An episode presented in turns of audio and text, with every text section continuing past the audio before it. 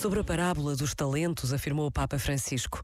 A parábola diz-nos que os dois primeiros servos multiplicam o dom recebido, enquanto o terceiro, em vez de confiar no seu senhor, que lhe o dera, tem medo dele e fica como que paralisado, não arrisca, não se empenha, acabando por enterrar o talento. Isto aplica-se também a nós.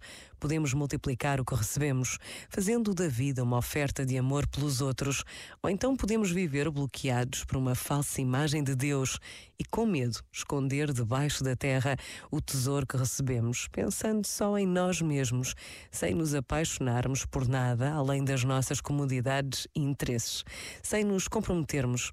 Façamos uma pergunta muito clara. Os dois primeiros, negociando com os talentos, arriscam.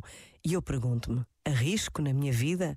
Arrisco com a força da minha fé, como cristã, como cristão? Sei arriscar ou fecho-me em mim próprio por medo ou cobardia? Este momento está disponível em podcast no site e na app da RGF.